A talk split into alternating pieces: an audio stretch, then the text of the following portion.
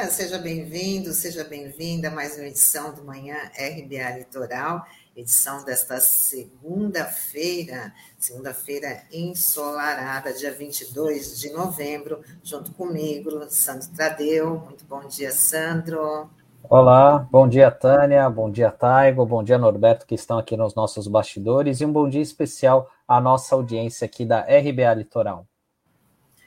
Bora começar com o nosso giro de notícias. Fim de semana foi marcado por denúncias graves. A primeira foi a do ex-aliado de Bolsonaro, delegado Valdir. Segundo reportagem do Intercept, o esquema de, do governo por compra de votos em projetos custou 10 milhões de reais para cada parlamentar. Entre as votações prioritárias estavam a reforma da Previdência e a eleição do presidente da Câmara, Arthur Lira. Outro assunto que repercutiu foi a declaração da ex-bolsonarista Sarah Winter na revista Isto É. Segundo ela, o ministro-chefe do Gabinete de Segurança Institucional, o general Heleno, teria orientado manifestantes pró-governo a atacar o Supremo Tribunal Federal.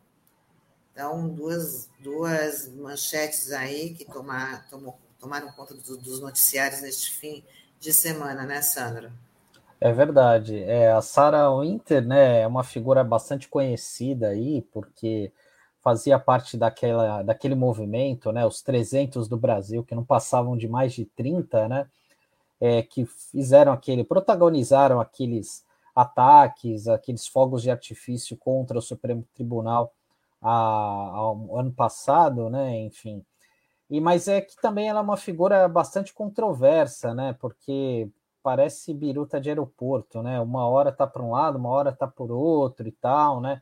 Embora a revelação dela seja bastante grave, né? E isso exige uma apuração, até porque envolve diretamente o GSI, né? Que é o Gabinete de Segurança Institucional, que quem está à frente disso é o General Heleno, que é uma das pessoas mais próximas aí do presidente Bolsonaro, né? E é uma das pessoas que mais tinham essa questão contra o governo, né? Tem aquela música do Centrão que ele falava, né? É, tirando o sarro, né? Se pegar, é, se ficar pegar ladrão, não sobra um, meu irmão, né? Fala, fazendo aquela analogia com o Centrão. E agora o Bolsonaro está aí abraçado com o Centrão, inclusive provavelmente deve se filiar a algum partido ligado a esse grupo, né? Então, isso realmente exige uma postura das autoridades. Em relação ao, ao delegado Valdir, né? Eu, o delegado Valdir é curioso, né? Porque eu tenho pelo menos dois colegas aqui de Santos que tentaram votar nesse delegado Valdir na última eleição, em 2018, porque ele é uma figura, ele é um delegado, né? Ele é de Goiás, ele se elegeu em 2014 pela primeira vez com aquela bandeira é, da, da segurança pública e tal, né? Enfim, tanto é que ele era, ele foi eleito pelo PSDB e ele usava o número 45 mil. Então era o 45 e o 00 eram as algemas, né? Então ele se eh, elegeu por essa plataforma, né? E ele é um cara que faz muitos vídeos na internet e, e estourou de votação na eleição de 2018, chegando ao ponto, como eu falei, de pelo menos dois colegas aqui da, de Santos, né? É, seguirem ele no Twitter, Facebook, né? Enfim, e queriam votar é, nesse cidadão. E ele, no começo do governo Bolsonaro, ele era o líder do PSL na Câmara. E ele teve uma atuação bastante importante, enfim. E aí, quando começou, teve um racha no PSL, é, em outubro, novembro, né? O, o, Eduardo Bolsonaro assumiu a liderança do partido ali na Câmara e ele foi escanteado. E desde então ele começou a fazer uma espécie de ameaças, né? Dizendo que ia implodir o governo Bolsonaro, enfim, com uma série de situações, e agora veio à tona essa informação do Intercept, né, com essas informações, com esse áudio que ele conversando com um repórter de lá, é o que acabou trazendo à tona aquilo que a gente tá, já vem falando, já comentando aqui há, há algumas semanas, que já está sendo batizado do Bolsolão, né?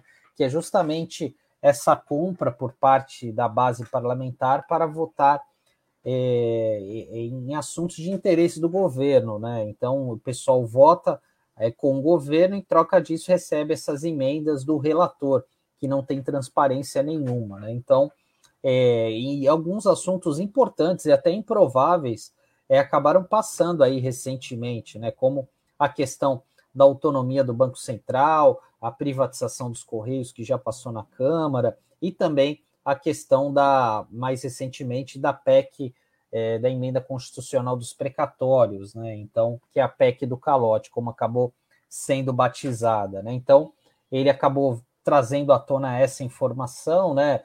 É, dizendo que cada parlamentar recebeu 10 milhões, e tem algo também que é curioso, que exige também uma apuração maior, é que são os 20 milhões é, que cada parlamentar teria recebido para votar favoravelmente a reforma da Previdência, que foi um assunto que vinha é, já sendo discutido na Câmara desde o governo Temer, né, em 2017, 2018, e acabou sendo votado no primeiro ano do presidente Bolsonaro, em 2019, que havia uma promessa que o governo iria economizar é, com, com a Previdência, né, e toda segunda-feira a gente fala sobre isso aqui com o nosso advogado Sérgio Pardal, e na verdade está economizando com o dinheiro retirado do bolso dos trabalhadores e dos aposentados e pensionistas que ajudaram a construir esse o, nosso país, né? E só para finalizar, né? Ontem mesmo o deputado Ivan Valente do PSOL ele anunciou no Twitter que é, o partido vai apresentar hoje uma representação à Procuradoria Geral da República contra o presidente da Câmara, o Arthur Lira, e também contra o ministro da Secretaria-Geral da, da Presidência, o general Luiz Eduardo Ramos, para é, que se investigue essa situação relacionada a essa denúncia é, citada pelo delegado Valdir, deputado federal de Goiás. E Sandro, conhecendo todo o histórico aí desse delegado Valdir, dá para a gente até pensar né, que ele fez essa denúncia porque ele ficou sem a fatia do bolo, né? Está denunciando, né? Os próprios colegas, né? Então dá para pensar que ele não teve aí o acesso a esse dinheiro aí distribuído pelo governo para compra da, dessa, votação, dessa votação. É verdade. É, é, é o que a gente até comentou na semana passada, né? Na hora que vier à tona esses dados é, sobre as emendas de relator, quem que foi beneficiado vai criar uma ciumeira muito grande. Que ele falou, bom, mas eu, eu tive 10, o outro que se empenhou menos ganhou 5, ganhou 3, enfim, né? Então vai criar uma, uma, uma celeuma danada para os parlamentares, né? Então, e realmente, né? Vamos ver o que, que vai dar, né? Essa situação, porque em breve eles vão ter que resolver essa questão das emendas, porque realmente é um, é uma vergonha essa falta de transparência. E dando sequência aqui, a gente vai falar que ontem ocorreu a primeira prova do Exame Nacional do Ensino Médio, o Enem. Os estudantes responderam questões que abordaram temas raciais e de gênero, além do trecho da música de Zé Ramalho, Vida de Gado. A taxa de abstenção foi de 26%. A próxima fase do Enem acontece no próximo domingo, dia 28. É, e realmente, ontem o, ocorreu o Enem num, é, numa quantidade de participantes muito menor do que no ano passado, né?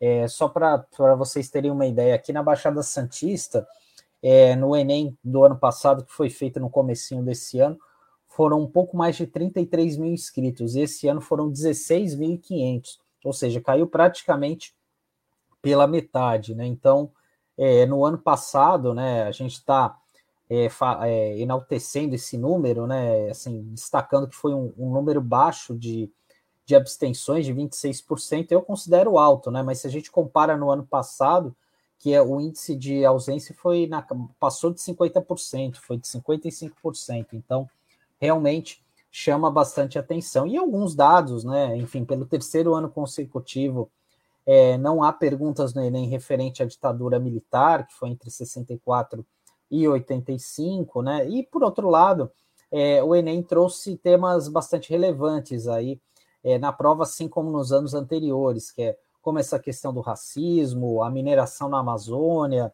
escravidão, emancipação feminina e também o, a, a, redação, né? É, um, é, um, é algo bastante curioso, né? Porque a redação tinha como tema esse ano a questão da invisibilidade e registro civil a garantia da cidadania no Brasil. Né? Então, é um tema bastante relevante, né, que envolve uma série de questões aí que a gente aborda diariamente aqui na RBA Litoral.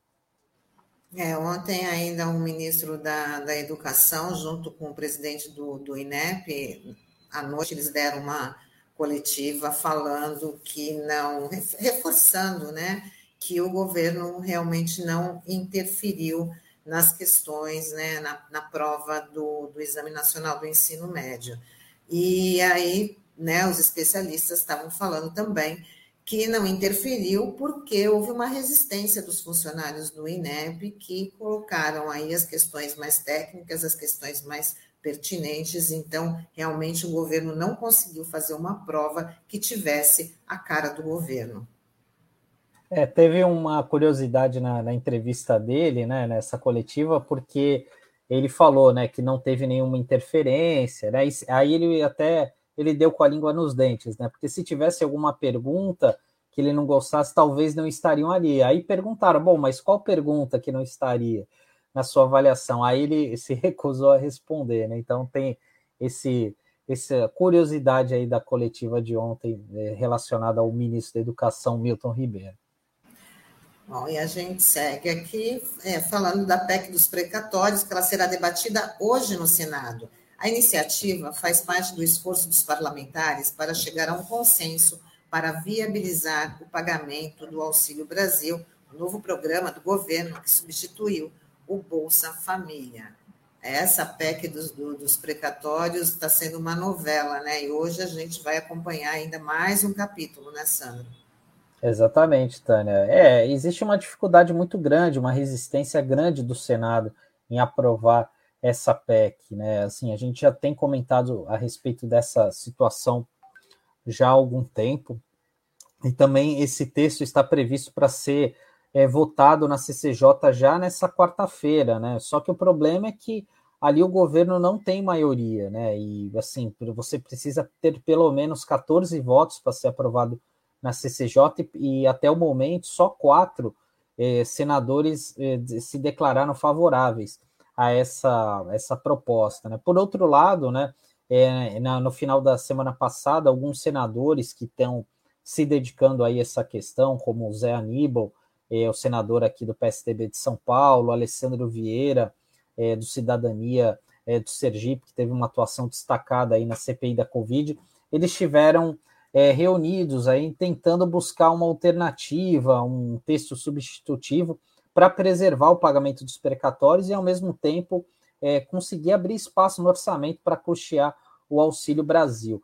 É, só que o problema é que assim isso precisa ser dialogado com o governo federal, com o Ministério da Economia, é, mas enfim, é, ali a, o que, a impressão que a gente tem né, é que isso foi feito num afogadilho, é, sem nenhuma alternativa, sem nenhum é, planejamento por parte do governo, tanto é que assim a gente está falando do auxílio que tem uma duração breve, uma duração de apenas um ano, justamente no ano que vem, que é um ano eleitoral, e tudo, tudo leva a crer que tem essa finalidade, né? Porque o que a gente espera de fato né, é que haja um Congresso em sintonia com o Palácio do Planalto, com, é, com o governo federal, para pensar essas políticas públicas, né, tanto do ponto de vista orçamentário como do ponto de vista social, para garantir esse auxílio, essa, esse programa de transferência de renda para as famílias que mais necessitam aqui do nosso país.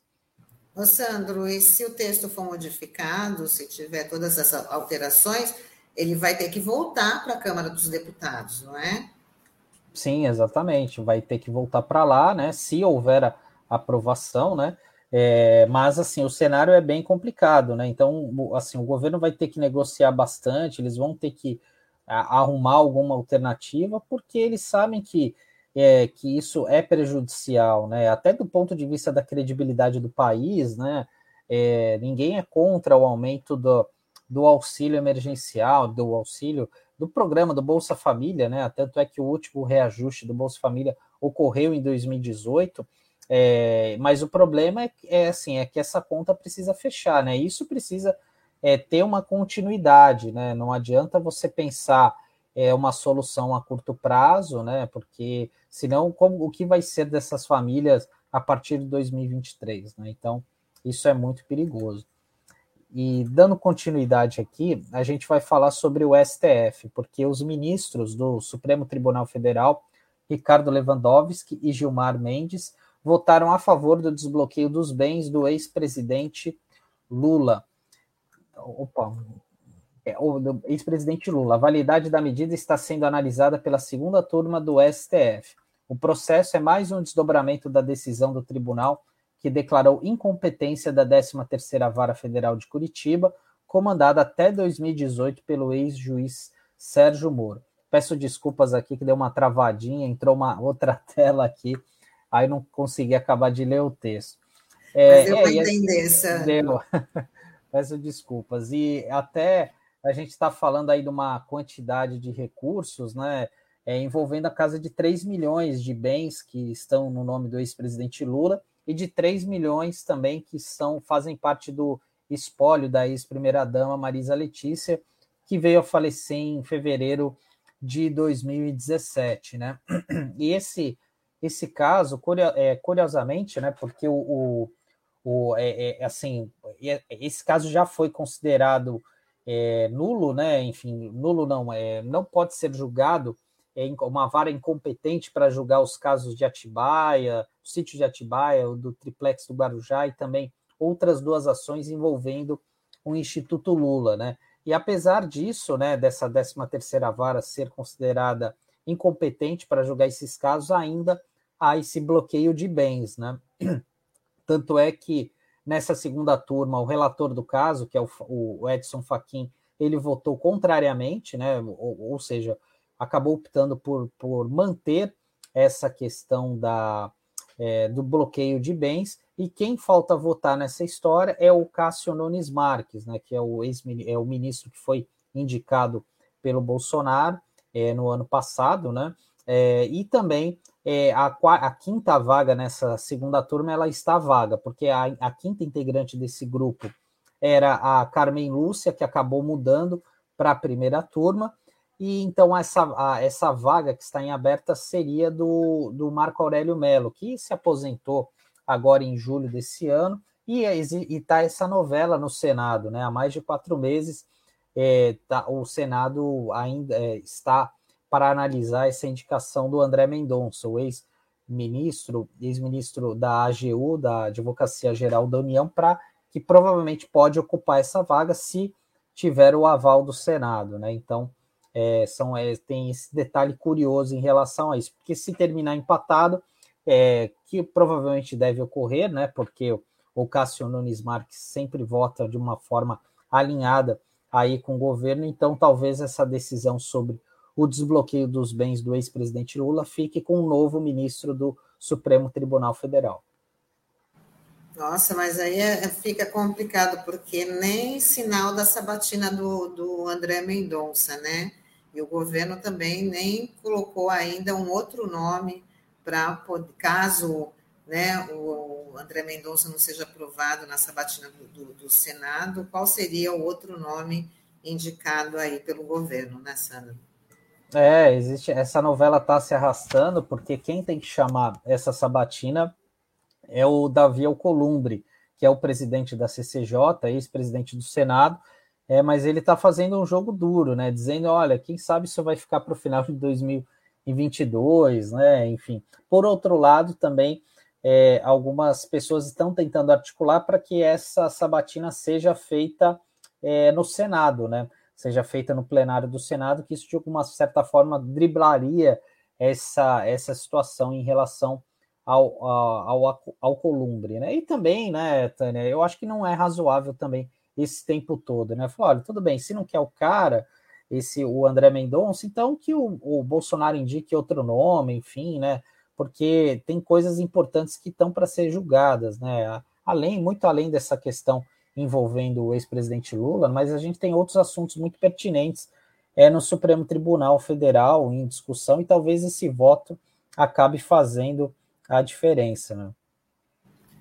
Bom, e para a gente encerrar aqui o nosso giro de notícias, a partir de hoje em Santos começa a ser aplicada a terceira dose da vacina contra a Covid para quem tem mais de 55 anos. O município espera o envio de mais vacinas por parte do governo do estado para ampliar a imunização a outras faixas etárias. A dose de reforço será dada para aqueles que cumpriram o intervalo de cinco meses da segunda dose.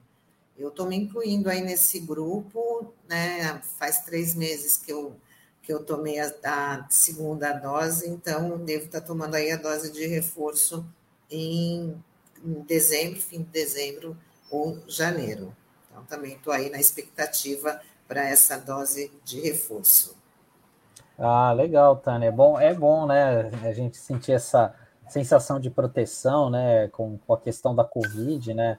Aqui no Brasil, é, assim, a coisa aparentemente está controlada, né? Está mais tranquila, mas a, a gente sempre fica com o pé atrás, principalmente por, pelo fato da gente estar numa região é, turística, né? Então, é, a gente tem percebido, assim, a cada final de semana, a grande quantidade de pessoas que vem descendo aqui para a Baixada Santista, enfim, e, e também o uso da máscara, né? O uso da máscara é cada vez é, menos rotineiro por parte das pessoas, principalmente nessas áreas de ar, ar livre, né? Então, é muito comum a gente acaba observando isso, né? Enfim, então, é, mas é importante essa continuidade dessa vacinação, que é só assim para a gente é, permanecer é, protegido contra a doença, né? A gente tem visto lá fora o quanto a coisa está complicada. Verdade. Bom, hoje, segunda-feira, nossos internautas estão acostumados com a coluna do Sérgio Pardal, excepcionalmente, hoje não, o Pardal não vai participar, vai participar já a partir da próxima semana, e nosso assunto vai ser a lei de acesso à informação. E com quem que a gente conversa, Sandro? A gente vai chamar aqui para uma conversa a jornalista Jamile Santana, que é editora do Painel Jornalismo.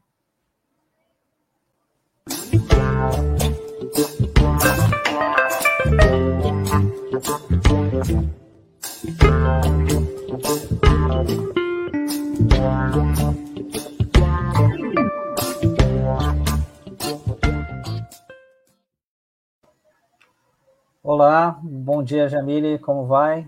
Olá, bom dia, Tânia, bom dia, Sandro, bom dia para quem está nos ouvindo ou nos assistindo. Muito prazer estar aqui. O prazer é nosso. Jamile, queria que você fizesse uma breve apresentação é, sobre você, né? E também falasse, já, já vou emendar uma pergunta para você, porque na última quinta-feira a gente comemorou é, os 10 anos da Lei de Acesso à Informação, que é a Lei Federal 12.527. E eu queria que você falasse a importância dessa lei de acesso à informação, que ela é chamada por muitos como LAI, né? Qual a importância dela para o contexto que a gente está hoje? Claro. Bom, é, meu nome é Jamile Santana, sou jornalista da cidade de Mogi das Cruzes. É, trabalho com foco em dados públicos e lei de acesso à informação. É, tenho uma formação na Escola Nacional de Administração Pública sobre como regulamentar a lei de acesso nos municípios é, e também faço parte da rede embaixadoras da Open Knowledge Brasil, que é a rede pelo conhecimento livre. É uma organização é, não governamental, né, é, que é, junta pessoas de tecnologia é, e, e, de várias outras áreas, como comunicação e, e, e ativistas né, da, da área de transparência, para levar a tecnologia para proporcionar maior transparência para os governos, né?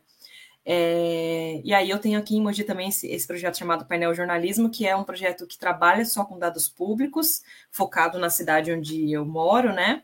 E, e treina jornalistas e cidadãos, lideranças comunitárias a usar a lei de acesso. Então, como fazer um pedido de acesso e o que fazer com a informação quando ela chega. É, e aí, respondendo a, sua pergunta, Sandro, a Lei de Acesso à Informação ela é uma lei muito importante porque ela vem de um processo que o Brasil estava vivendo é, de ir regulamentando as formas em que as pessoas têm acesso às informações. Então, o acesso à informação ele já é garantido na nossa Constituição, no artigo 5 diz que qualquer pessoa pode solicitar qualquer informação a um órgão público que ela achar que que ela é, é, tenha direito, ela pode fazer essa solicitação. Depois a gente tem a lei de responsabilidade fiscal, que também definiu um pouco melhor o que, que os governos tinham que publicar e de que forma. Só que, mesmo assim, essas duas leis deixavam algumas brechas sobre quem de fato poderia ter acesso.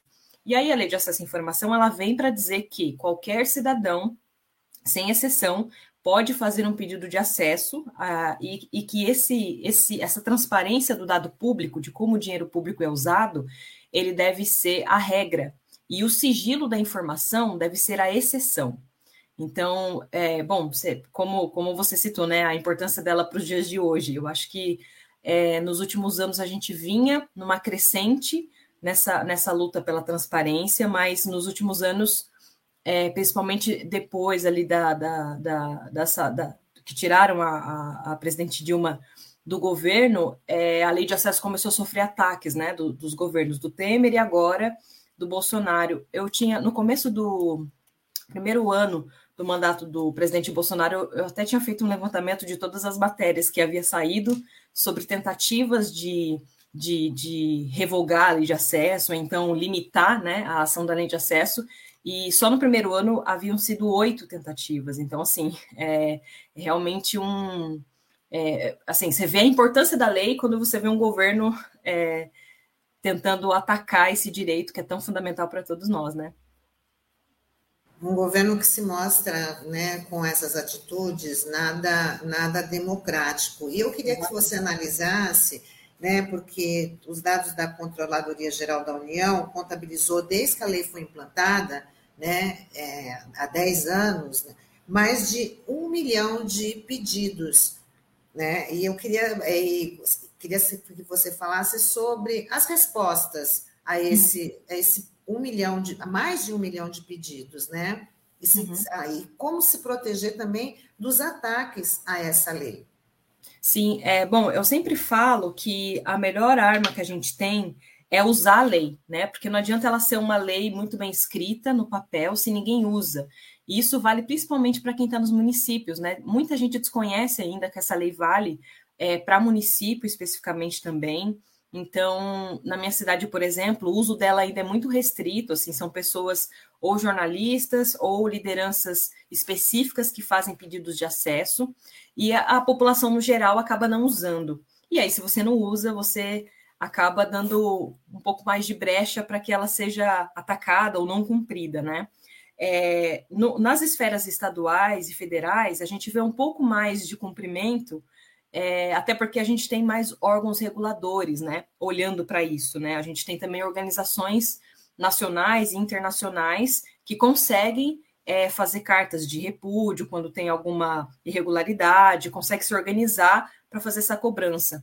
Mas nos municípios, o que eu percebo, e, e aí eu tenho focado minha carreira mais em analisar isso no, nos municípios, né? O que eu percebo é que a lei ela não é cumprida na sua integridade. Então, por exemplo, na cidade onde eu moro, você faz um pedido de acesso e aí você não tem a resposta que você precisa. Só que a prefeitura coloca no site como se tivesse te respondido. Não há um cuidado com a qualidade da resposta, né? É, não alguém que, que um, um, servidor, enfim, que seja lotado para verificar se a, se a resposta foi cumprida na qualidade, né? Então é, é muito difícil. É, eu acho que a gente tem que combater com o engajamento das pessoas. E aí eu acho que vale dizer, né, quando que eu peço um pedido de acesso. Assim, são dúvidas que você pode ter sobre o seu dia a dia na cidade, né? Eu quero saber, por exemplo, é, qual que é o tamanho da fila de espera para determinado tipo de consulta na rede municipal de saúde da minha cidade. Eu posso fazer esse pedido, né? Esse pedido vai vir é, anonimizado, eu não vou ter dados sobre os pacientes, especificamente nominalmente, mas eu vou ter o tamanho da fila, né? É, se for um dado sobre mim mesmo, pode ser que eu consiga um dado em qual posição que eu estou nessa fila, é, quanto, qual é o tempo de espera para essa consulta. Então, você consegue uma série de informações sobre esse serviço público a partir de, de um pedido de lei de acesso, que dá para você pedir N coisas, né? Jamile, é... o áudio, Sandra. Oh, desculpa, fechou aqui. É, você trabalhou alguns anos como jornalista na sua cidade, né, em Mogi, e assim, quando a gente trabalha numa cidade melhor, todo mundo acaba conhecendo a gente, né? E eu queria saber, é, pela tua experiência, né, quando você começou é, o painel, é, você, pelo fato de você ser jornalista, você teve alguma dificuldade no acesso a essas informações, né? Porque jornalista sempre é visto com o pé atrás pelas autoridades normalmente, né? Eu queria que você falasse um pouco se você sofreu isso na pele, como que foi a tua relação com a administração pública aí de Mogi em relação Nossa, a isso. É, é, aqui foi difícil ter uma resposta, mas eu acho que isso é generalizado, assim, acho que é para todo mundo. Ninguém tem resposta aqui de lei de acesso. Para você ter ideia, eu faço pedidos desde 2016 para Mogi, para o executivo, né, especificamente, que foi quando o executivo daqui fez um portal de transparência, ou seja, ele já fez atrasado, né, com relação a, ao que de quando a lei entrou em vigor. E, e aí, quando abriu esse, esse canal para fazer pedido de acesso, eu comecei a fazer e nunca foi respondida. A gente está em 2021 e eu nunca recebi uma resposta adequada à lei. Perguntei, chegou a resposta é, como eu esperava dentro da lei, né? É, só que o que, que acontecia? Por ser jornalista, quando eu publicava isso, ou nas redes sociais, ou, na, ou nas próprias reportagens, aí a resposta vinha por outro canal. Então, na verdade, eu acho que o fato de eu ser jornalista fez com que eu fosse respondida. É, só que isso também me gerou um, incômodo, por isso até, inclusive, que eu comecei a trabalhar é, ensinando outras pessoas a usar a lei de acesso, incentivando pautas, né? porque não é justo que eu seja respondida porque eu sou jornalista e o resto da população que tem outras funções, ou talvez nem, nem, nem sejam economicamente ativos, não sejam respondidos, já que a lei é para todos. Então, eu comecei um trabalho de, é, de como eu poderia é, não só criticar é, essa falta de fluxo para atendimento à lei de acesso, mas também colaborar com a construção de um fluxo melhor.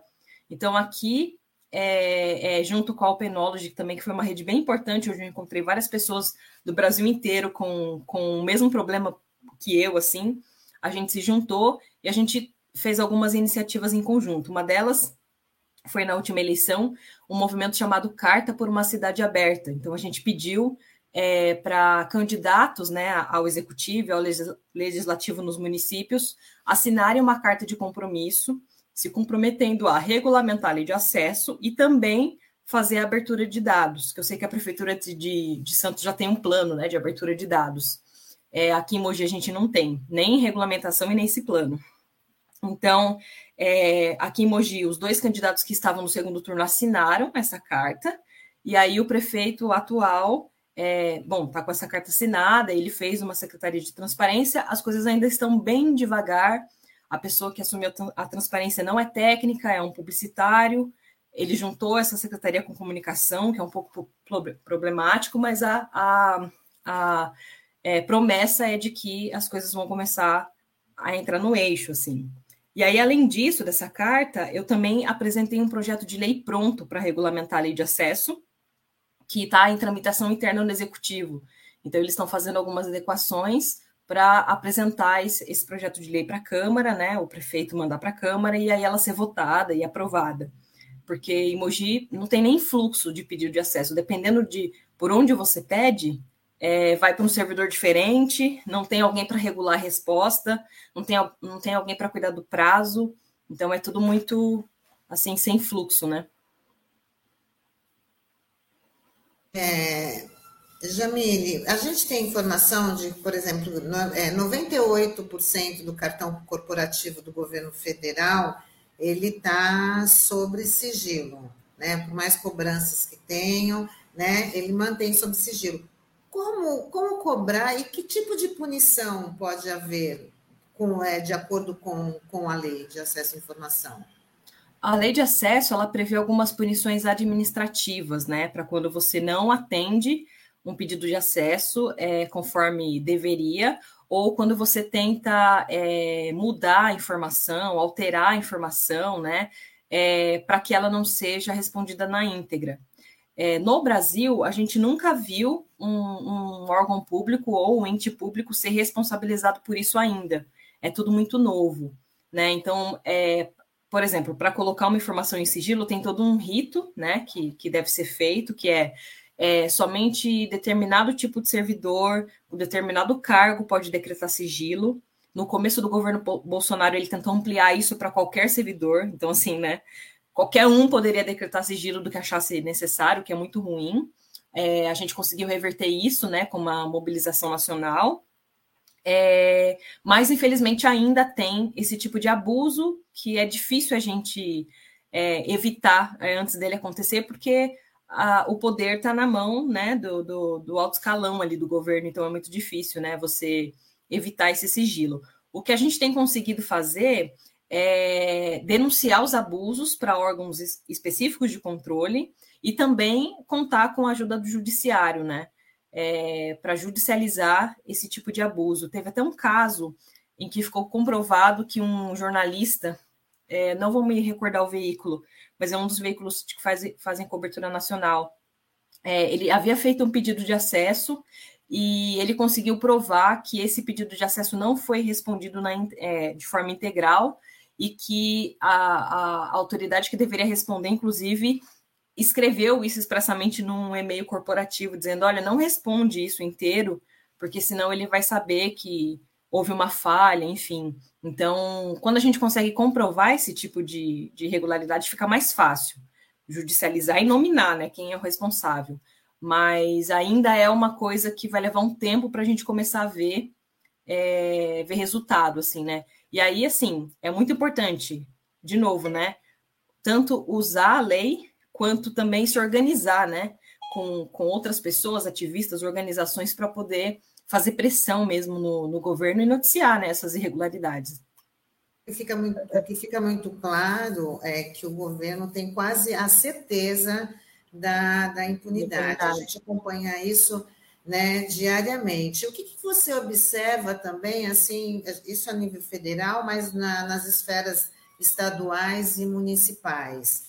Né, quando há esse tipo de, de sigilo ou não informação, né? O que, que você observa? Qual é o balanço que você faz assim nas, nas cidades que fica muito mais próximo do, do, do, cidadão né, poder cobrar, desde que ele saiba também, que eu acho que o que a gente está fazendo aqui hoje é de fundamental importância para a gente falar né, dessa lei, explicar e como é que as pessoas podem até divulgar e se beneficiar delas, né?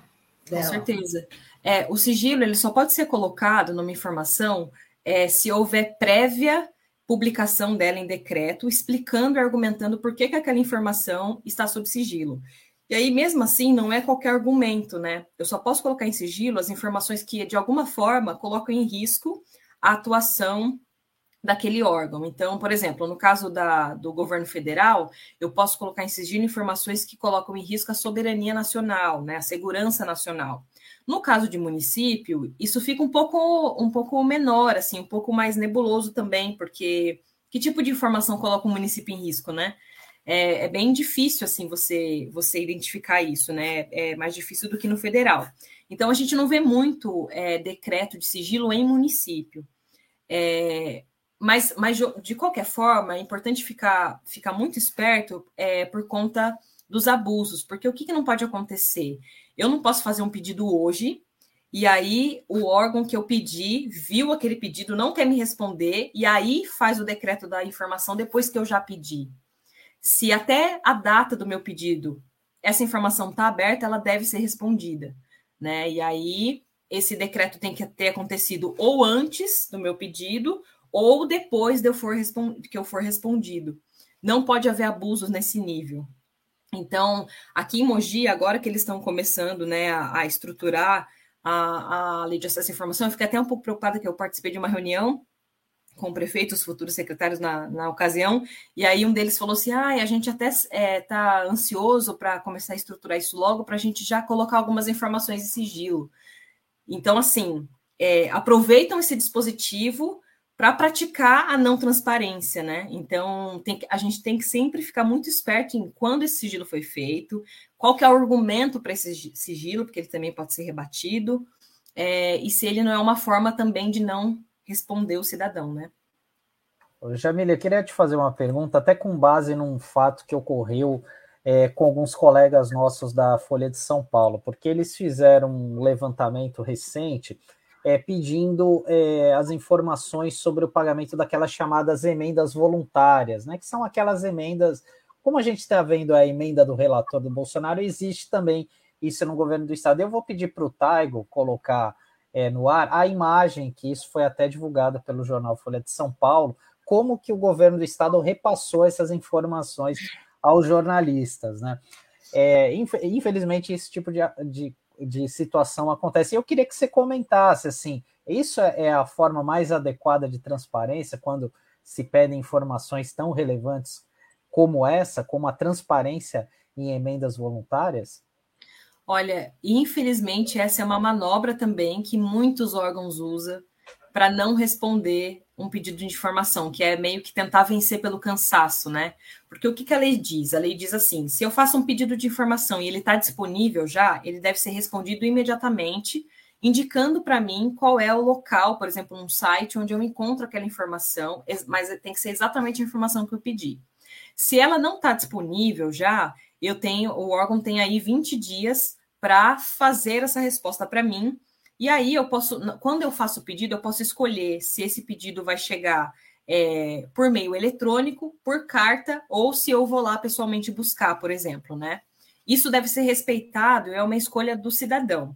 Quando o órgão não tem condição de responder isso eletronicamente, o que é muito difícil agora que a gente está vivendo uma era de internet, produção de muitos dados, é, aí sim o órgão tem que dizer que, olha, o, o, a informação que você pediu, nós não temos ela de forma eletrônica, mas você pode vir até o órgão e consultar tal dia, tal hora, enfim. Ou então é, você pode vir aqui retirar ela impressa. Mas a gente sabe que, que é, disponibilizar um volume desse de dado é, impresso é você tentar dificultar que esses dados sejam analisados, principalmente por jornalistas, né, que que nem eu trabalho na área de dados, a gente tem diversas técnicas, diversos softwares que a gente usa para raspar informações, estruturar e conseguir fazer uma análise.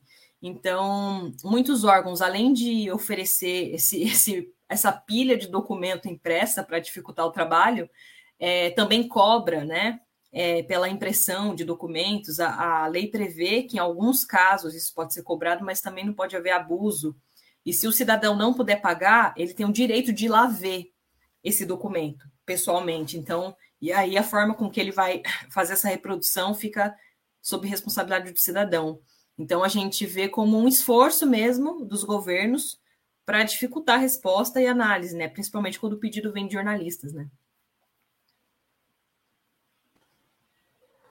Jamile, é, queria aproveitar e te perguntar uma outra coisa em relação a, aos municípios, né? Porque eu já fiz algumas matérias até com base na LAI aqui na Baixada Santista e até conversando com alguns gestores, é, eles falam o seguinte: que muitas vezes a LAI acaba sendo utilizada de uma forma inadequada. Vou te dar alguns exemplos, é, que nem, por exemplo, é, tem pessoas que entram, advogados que entram é, com pedidos da LAI para saber quanto que o servidor ganha para pedir uma pensão alimentícia, por exemplo, é, por exemplo, quem é o proprietário do imóvel tal, e até pedidos de TCC, assim, até é, esse tipo de coisa, assim, de pedidos assim que acabam fugindo um pouco da, do escopo da LAI, é, também são comuns aí em Mogi, pela tua experiência? É, na verdade, Sandro, nenhum pedido de acesso é inadequado, a não ser que você esteja pedindo dados sobre uma pessoa específica. E aí a pessoa, o servi é, não o servidor, mas a pessoa comum, por exemplo, se você pedir a lista de pagamento de IPTU do seu vizinho, aí você não pode pedir. Todo e qualquer restante de pedido é justificável e é respondível, segundo a lei. É, por quê? Porque o órgão não pode exigir de você uma resposta sobre o porquê que você quer usar aquela informação. Não interessa se você vai usar para um TCC, se você vai usar para um processo, se você vai guardar, se você vai imprimir, se vai fazer matéria, não interessa.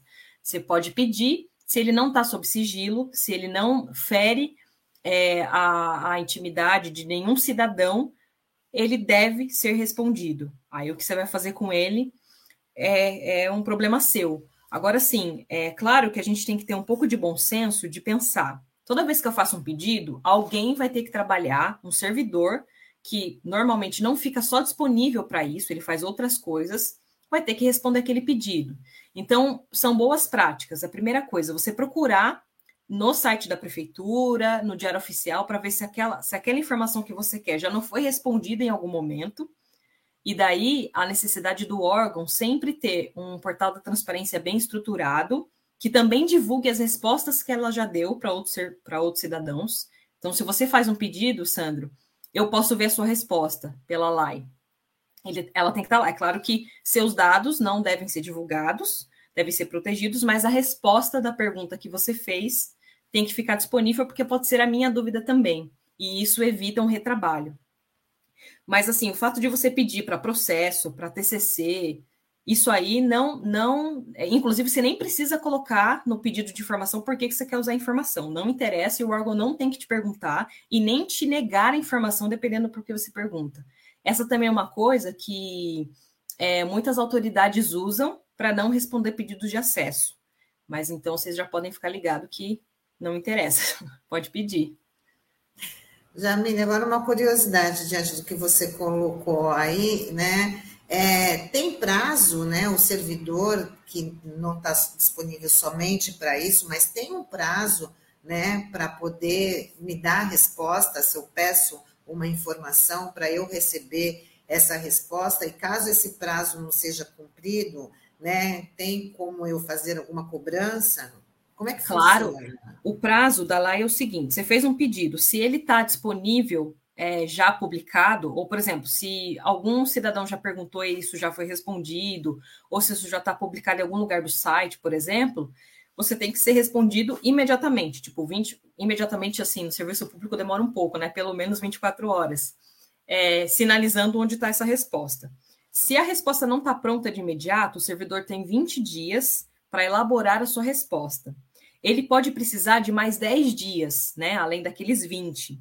Só que para isso ele tem que te avisar com antecedência que ele vai prorrogar o seu prazo para mais 10 dias e o porquê. Porque ele também deve sempre te explicar o porquê que ele vai precisar de mais tempo.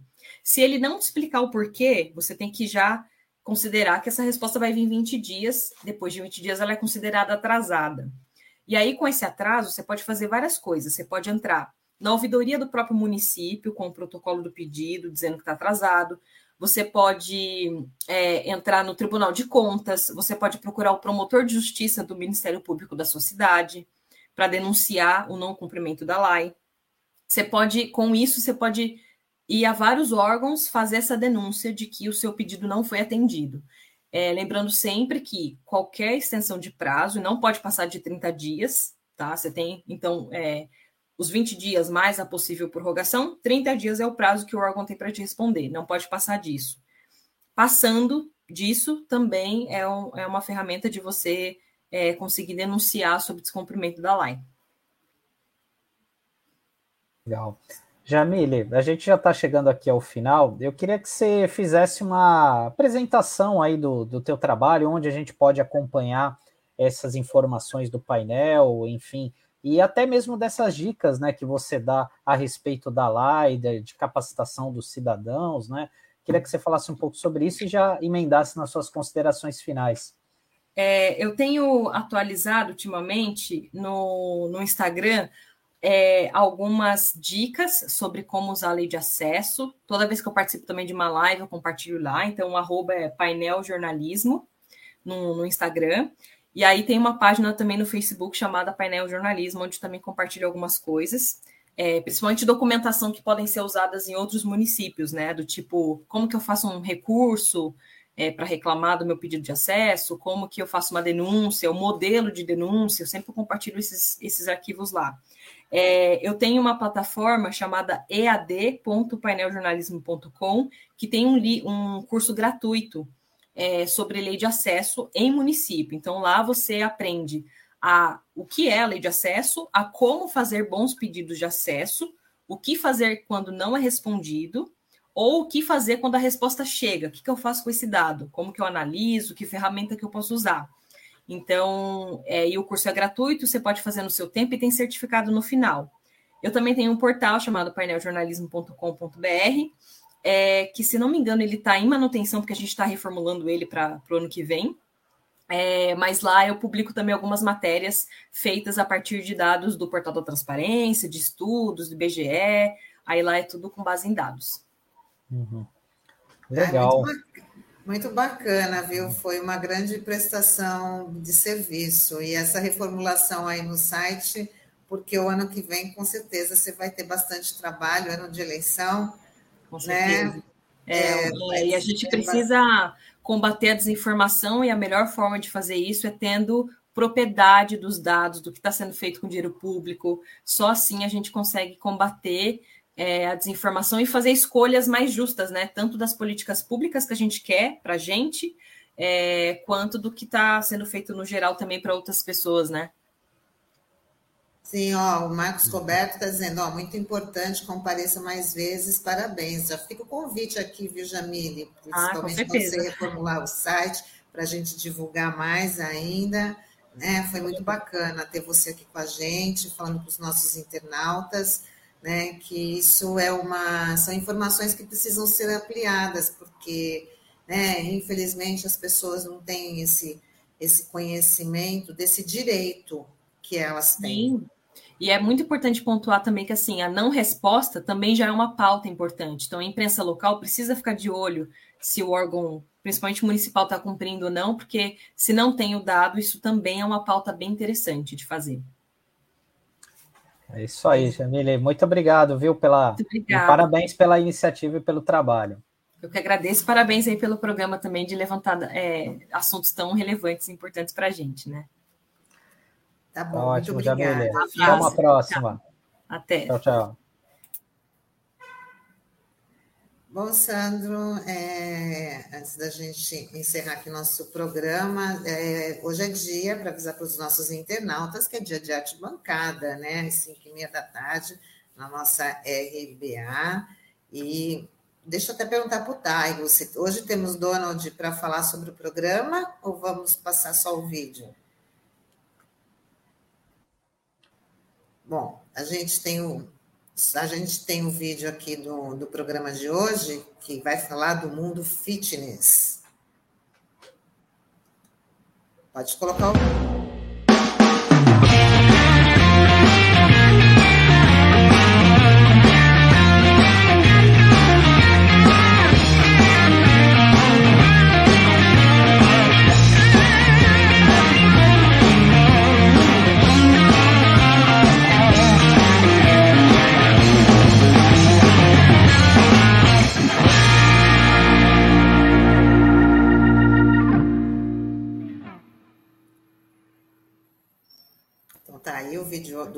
Bancada de hoje, que vai falar é, sobre o mundo fitness, né? Muita gente se interessa aí com o Guilherme, o convidado vai ser o Guilherme Moscardi.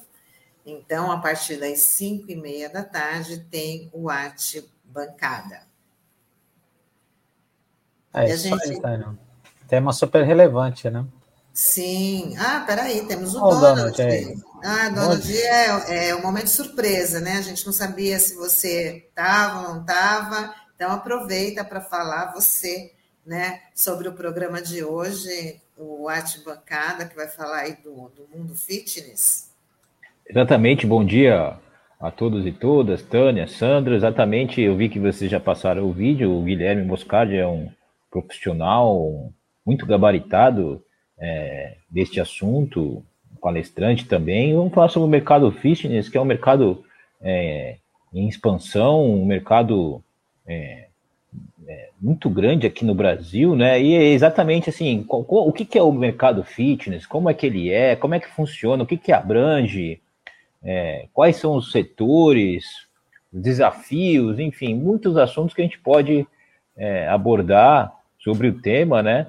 E aqui na Baixada Santista a gente sabe que é uma Santos é, principalmente e outras regiões o desenvolvimento do esporte, a atividade fit, a física, as academias, a qualidade de vida, né? É, tudo isso envolve o mercado fitness, a alimentação. Então, um assunto muito pertinente, muito importante, que envolve de muito interesse, assim, acho que da grande maioria das pessoas. Exatamente. Você lembrou bem a questão da, da, alimentação, porque ele não se. É um mercado que eu acredito que ele não se restringe somente aos acessórios né, das, da, é, de cada modalidade ou até do, do vestuário. É, eu acho que ele já parte também é muito mais abrangente na questão da, da, da alimentação de, direcionada para quem aí tem uma preocupação com, com o corpo, com a saúde. Né? Então, as próprias redes, isso, as próprias as grandes redes de academia, aqui em Santos a gente tem aí a Bluefit a, e outras tantas, né? Também fazem parte deste mercado, questão profissional, enfim. É... Estão todos convidados, né? Todos e todas. Hoje, às 17h30, nosso Arte Bancada, voltando depois do feriado da semana passada, a gente apresentou um reprise. Opa, acho que tá Opa, mudo, Tânia. É. Então tá bom, eu vou estar tá lá, viu, Donald? Exatamente. Vou fazer é, parte dessa bancada hoje excepcionalmente. Hoje, hoje a, a, nossa integrante, a Camila, professora Camila, estará ausente. E aí eu já tinha falado com o Taigo, Taigo, será que a Tânia, é, nos bastidores aqui, será que a Tânia não poderia participar, né? Para a gente ter ali a representatividade da mulher ali participando no nosso bancada aí. É, então já estamos comunicando aqui no ar que hoje teremos a Tânia participando da bancada uma ilustre convidada, com certeza terá, agregará muito. Já vai pensando no seu destaque do dia, Tânia. Pode aí deixar. para a abertura do programa. Tá bom, então, até lá. Obrigadão, bom dia. E assim, fica aí com a gente que a gente já vai se despedir aqui do nosso Manhã RBA Litoral, agradecendo aí a interação dos nossos internautas e avisando que amanhã a gente está de volta no mesmo horário, às nove da manhã, aqui com vocês. Então, não esqueçam de compartilhar nosso conteúdo, de dar os likes, que isso é muito importante para a gente manter aqui o nosso, o nosso trabalho, esse trabalho que é realizado e apoiado pela Fundação Setaporte do Sindicato Setaporte. Tchau, tchau, até amanhã. Até logo, tchau, tchau, tchau. Até amanhã.